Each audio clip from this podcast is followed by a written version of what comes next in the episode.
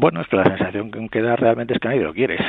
esa es la verdad, porque en el fondo consideran que, eh, que todavía hay muchas dudas sobre el balance del popular y que eh, comprarlo es asumir unos riesgos eh, importantes para a mejor aumentar la cuota de mercado en España, que tampoco es el interés a lo mejor principal de los bancos españoles, ¿no? que ya tienen mucha exposición a España y que como se ha visto en esta crisis, eh, bueno, pues el tener una diversificación internacional pues pues viene bien, ¿no? Entonces, bueno, eh, claro, no, es lo mismo que el banco se postule a la venta y los compradores se hacen un poquito los desinteresados, ¿no? Para, para bajar el precio, a que fuese al revés, que hubiese habido un, interés de los bancos por comprarlo y que el popular fuese el que, bueno, el que se hiciese el duro y que, que ellos no quieren, no, no están a la venta, pero en fin, aquí está bastante claro que,